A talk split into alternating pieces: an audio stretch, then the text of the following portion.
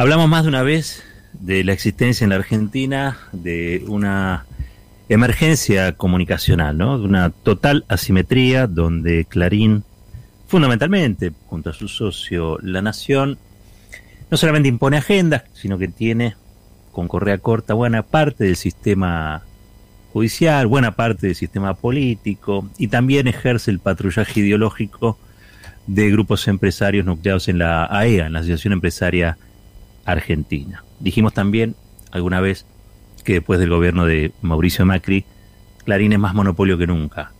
Clarín es más monopolio que nunca. Es el único, la única empresa de servicios de telecomunicaciones en la Argentina que ofrece este, todo lo que el resto no puede ofrecer.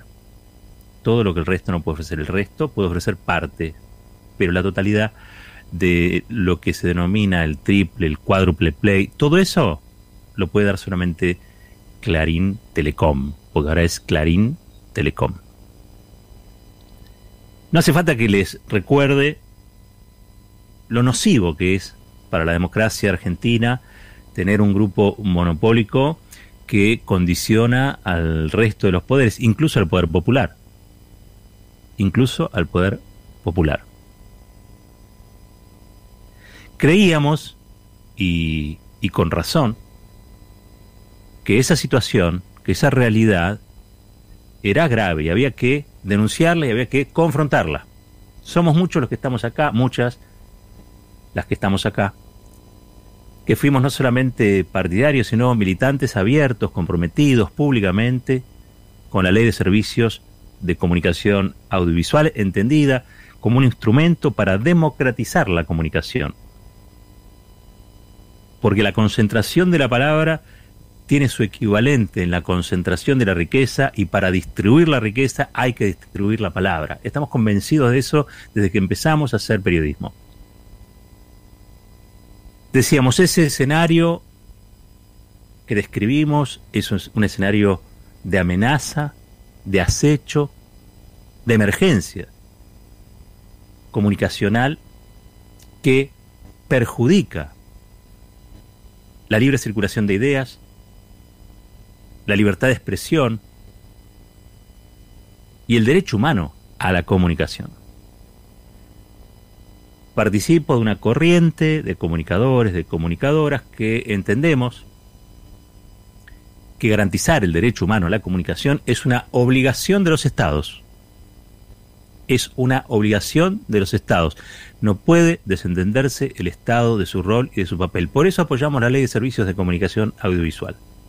¿Por qué? Porque era una norma regulatoria con contenido antimonopólico que venía a promover nuevas voces en el mercado de la comunicación, que ya dejaba de ser un mercado y pasaba a ser considerado un servicio, un servicio público, servicio público esencial, como el agua, como electricidad, como cosas que hoy a nadie se le ocurriría o nadie concebiría que no existan en nuestra vida cotidiana. Tenemos derecho a que haya flujos informativos saludables, democráticos, donde estén presentes todas las visiones de la sociedad, todas las múltiples miradas que hay en una sociedad. Tenemos derecho a que la comunicación no sea solamente lo que Clarín y La Nación dice. ¿Por qué? Porque tienen muchos problemas con la comunicación, tienen muchos problemas con la libertad. Son clasistas, son misóginos, son patriarcales, son racistas, son discriminadores, persiguen ideas políticas, participan de campañas de difamación, son el loafer, son el loafer. Por eso nosotros queremos en la democratización de la palabra. No es una casualidad que yo esté aquí en el destape junto a otros compañeros y compañeras que defendimos el derecho a levantar nuestra voz frente a los atropellos y la censura macrista. Nos interesa que hablen todos, pero nos interesa más que hablen aquellos que son silenciados permanentemente. Nuestro trabajo cotidiano es ofrecer una mirada alternativa a la que ofrecen las corporaciones del mundo. Hay un mundo que también está en este, y es el mundo que nosotros contamos, y que tiene bastante que ver con un montón de gente. Yo no sé si somos la mayoría, la minoría intensa, no sé cómo se describe, pero que somos millones, somos millones. Y sin embargo, nuestras perspectivas, nuestras miradas, nuestras opiniones, fíjense, ocupan porciones milimétricas de todo ese sistema de comunicación concentrada donde Clarín dirige la batuta. Porciones milimétricas. Y cuando aparecemos con algún centimetraje mayor, en la tele, en la radio, en sus diarios, es para que nuestras perspectivas sean estigmatizadas, como alocadas, como imposibles, como arrebatadas, como cosa de fanáticos, como corruptos, como ladrones. Todo el tiempo se nos describe como los que estamos equivocados en los medios de la comunicación concentrada. El problema de la comunicación concentrada es un problema que tenemos los argentinos y las argentinas. No importa lo que diga Alberto Fernández, al fin de cuentas, hoy, porque está claro que no quiere ni potenciar la ley de servicios de comunicación audiovisual, ni quiere dar esta pelea, que le parece una pelea que en esta etapa no tiene mucho sentido. Discrepo ahí con el presidente y discrepo con total honestidad y con todo respeto. El problema es que él no ve el problema. Y el problema es que seguimos teniendo el problema con él y lo vamos a seguir teniendo después de él. Porque esto es un problema ya a esta altura no es de la Argentina, es un problema que tiene características globales. La concentración comunicacional acalla voces, mutila perspectiva, empobrece las discusiones, debilita las democracias. No lo digo yo, ¿eh? Lo dice el Sistema Interamericano de Derechos Humanos, no lo digo yo. Está en los tratados que incorporó Argentina, en la constitución menemista del 94. Así que imagínense, imagínense dónde o de dónde voy a buscar los elementos para decir que una cosa es que no se quiere enfrentar el problema y otra cosa es negar el problema. Y así como en algún sector del gobierno pareciera que no ven el problema judicial o no le ven o no le dan la gravedad o el dramatismo que realmente tiene, en este pasa exactamente igual. Ahora, les decía que este escenario de comunicación concentrada, que mutila voces, que sirve para el loafer, que este, justifica la, la represión, la persecución política, que fue también el gran justificador del ajuste, ¿no? Porque ahora se acordaron de que las cosas aumentan. En la época de Macri, los precios se sinceraban, no era aumento de precios simplemente. Era un sinceramiento, ¿sí? Ahora se preocupan porque las tarifas quizá aumentan en marzo. Pero cuando Macri aumentaba el 390, el 3000, el 4500%, el 5000%, era la adecuación de los precios relativos, ¿no? En la economía. Estaban demasiado baratas. Yo me acuerdo, ¿eh? Que la comunicación concentrada recomendando comer tierra. Y yo sé que ustedes también. Y yo sé que ustedes también. Pero ese escenario, les decía, este escenario que es grave y tiene un componente de dramatismo enorme para los que realmente creemos en la democracia, no es nada comparado con lo que se viene. No es nada comparado con, lo que se viene. Y sobre todo porque tenemos un gobierno que por su propia confección, por su propia convicción, si se quiere, no logra ponerle cascabel al gato. Estamos discutiendo todavía con el grupo Clarín si se, el aumento es del 20% o del 5% que se autorizó. O sea, se está discutiendo si la autoridad de aplicación de una norma del Poder Ejecutivo validada por el Congreso de la Nación tiene que ser respetada por el Grupo Clarín o no. Porque parece que hay una democracia para la mayoría de los argentinos y otra democracia para Clarín. En la democracia para Clarín, Clarín hace lo que se le antoja. Y si te enojas mucho con Clarín porque hace lo que se te antoja, te puede dedicar la tapa, un pirulo, siete páginas, un título, un copete, un destacado, una foto, un epígrafe, un semáforo, o lo que sea, para convertirte en una miseria espantosa, repudiada por tus vecinos. De eso se trata. Es nota donde te acusa de algo que vos no hiciste. Pero suficientes esas tres notas para que un fiscal amigable te inicie una causa o te impute de algo. Funciona así, ¿eh? Funciona así. Se habla mucho del teorema de Baglini. La verdad es que habría que hablar de otras cosas, ¿no? También. Por ejemplo, de aquellos, que no sé cómo se llamaría eso, pero los que no resisten ya no digo 2.500 tapas como Cristina, los que no resisten dos epígrafes de Clarín. Eh, ay, no sabría cómo describirlo, pero también allí hay un teorema de la política. Porque la política es cosa de gente muy audaz, es cosa de gente muy creativa. Pero entre los audaces y los creativos y los grandes jugados también hay un grupo de miserables que no se imaginan. No se imaginan. ¿Sí? Le decía, teníamos un paisaje que era bastante complejo y dramático. Bastante complejo y dramático. Eso no es nada comparado con lo que se viene. Y me voy a, me voy a explicar. Google acaba de hacer un acuerdo con Clarín y La Nación. Y creo que también se suma el, el hermano menor, que es Perfil. Hasta ahora, los diarios se habían sindicado de alguna manera o habían confluido en sus críticas a Google. ¿Qué le criticaban a Google que usaba sus contenidos sin pagárselos? Fruit, esto pasa en todo el mundo, ¿eh? no solamente aquí en Argentina, pasa en todo el mundo.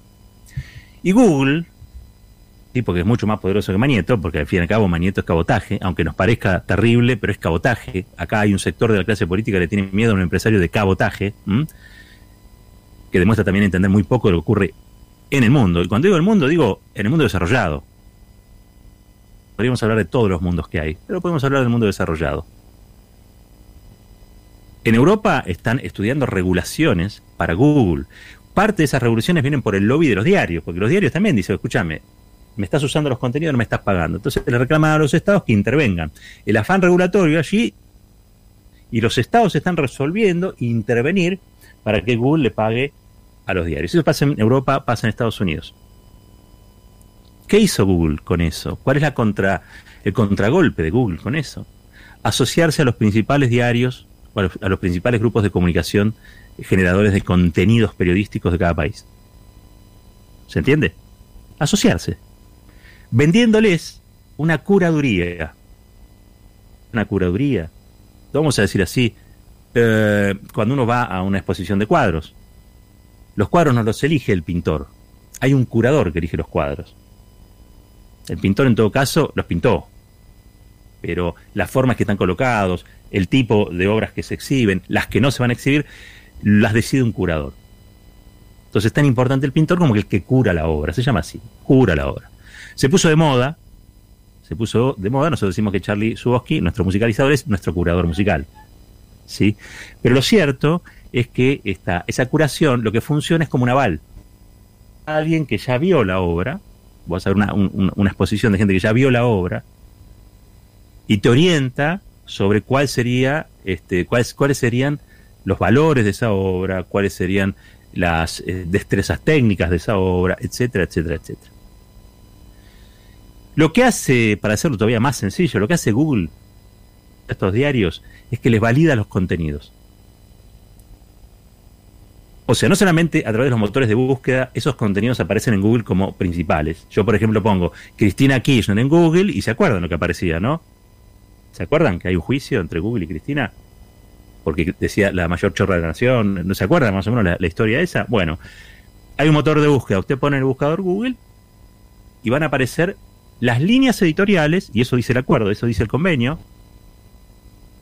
de Clarín y de la Nación en la Argentina y de los diarios más importantes de cada país, en Francia, en Alemania o en Estados Unidos.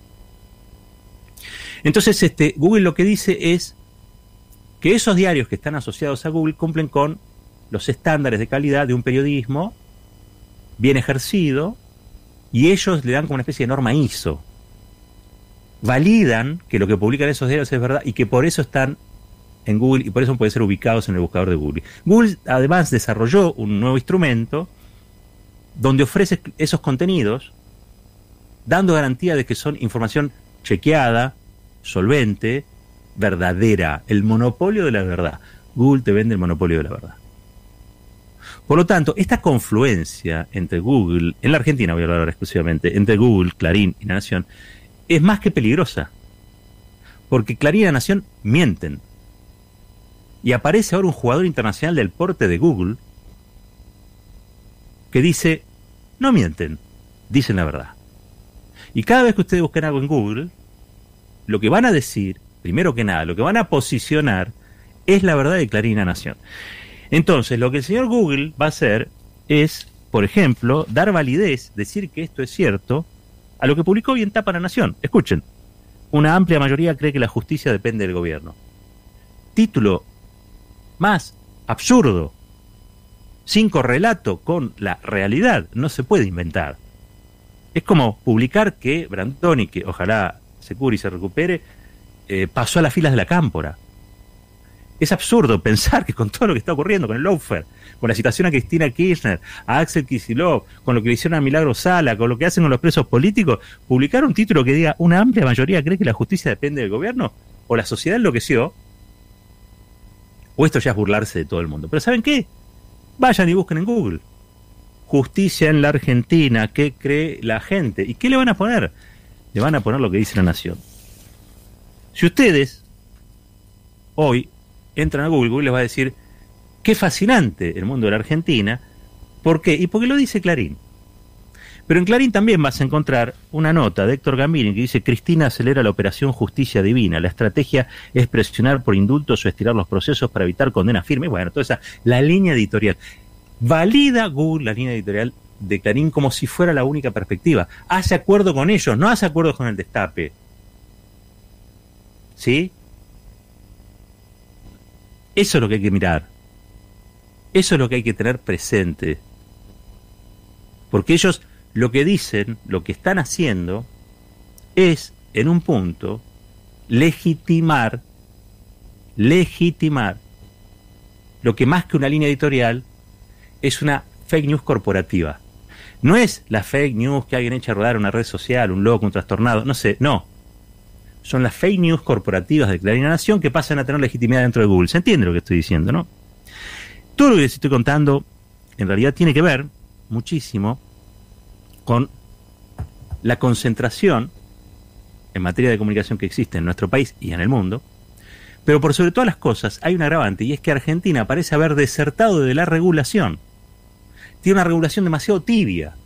Parece que después de todos los intentos que se hicieron en su momento con la ley de servicios de comunicación audiovisual, no hubiera quedado temperamento eh, o energía para avanzar en regulaciones más fuertes. Ahora, lo que el mundo sí está discutiendo son esas regulaciones, porque Google se lleva puesta a los estados-nación. Entonces los estados-nación reaccionan, reaccionan, ¿por qué? Porque el Estado está obligado a garantizar derechos no puede participar de maniobras que quiten derechos, ¿sí? que vulneren derechos. No puede permitir ni la concentración ni el monopolio. Y mucho menos, desde ya, desde ya, crear una especie de monopolio de la verdad total y absoluta que quede en manos del el mercado o de las empresas. Porque la verdad absoluta en el marco del mercado y de las empresas es lo que les permita ganar dinero no lo que le convenga a la sociedad. Hay otros criterios sin fines de lucro en la comunicación. Por eso es tan importante defender el periodismo honesto, auténtico, un periodismo que realmente cumpla con sus mandatos éticos. Sí, hay una ética periodística. Es mentira que los periodistas podemos hacer cualquier cosa. Es falso. Es falso que tenga que venir un juez a decirnos lo que tenemos que hacer. También eso hay que decirlo. Santoro es poco ético, no por lo que diga Ramos Padilla, más allá de que creo que Ramos Padilla lo dice porque tiene elementos para decirlo. Santoro es poco ético porque se prestó a maniobras que el buen periodista no hace. No se ejerce el periodismo mintiendo. No se ejerce el periodismo formando parte de operaciones mediáticas que buscan deslegitimar a alguien o meterlo preso. Esas cosas no corresponden al ejercicio de buen periodismo. Ahora, no le podemos dejar el buen ejercicio del periodismo a Clarín, porque si no te sale un Santoro. Tampoco le podemos dejar la validación o la legitimación de la información tera, verás, a grupos como Google, que van a tomar Clarín Nación como elementos indiscutibles de lo que eh, realmente ocurre o pasa en la Argentina. Estamos hablando de líneas editoriales, como recién les describía, que son netamente persecutorias y que generalmente están basadas en disputas de carácter político y comercial que pocos tienen que ver con el periodismo. son o campañas legitimantes o campañas estigmatizantes o son participaciones en el lawfare para qué? Para crear un sistema, un sistema que beneficia a sus intereses y que no es otra cosa que un sistema de dominación. La democracia no es eso, ¿eh? Advirtámosle a las nuevas generaciones que democracia es otra cosa. Pasaremos a vivir en otro asunto. Se llamará de otra manera. Hay que buscarle algún nombre. Pero democracia, eso no va a ser. Les quiero leer algo que este, escribió Cintia Otaviano. Cintia, ustedes saben, además de periodista, es doctora en comunicación. Ella escribe un libro que se llama Derecho Humano a la Comunicación, Desconcentración, Diversidad e Inclusión. Los desafíos comunicacionales del siglo XXI desde la perspectiva de las defensorías de las audiencias. Lo publicó este, UNDAF, la Universidad de Avellaneda, con Editorial Punto de Encuentro. En la página 332, ella ubica cuáles son los principales problemas de la comunicación hoy. El punto 1 dice que hay una diferencia abismal en el acceso a la banda ancha, a la convergencia, con la existencia de brechas educativas en cuanto a la capacidad para manejar una cultura digital. Todo esto lo vimos a partir de la pandemia, ha quedado en evidencia descarnada, ¿no? El punto 2 dice, esa realidad tiende a reproducir y ampliar las estructuras de dominación social por clase, etnia, raza, edad y sexo entre países y dentro de cada país. El punto 3 dice, influencia creciente, estamos hablando de los problemas, ¿no? Identificados.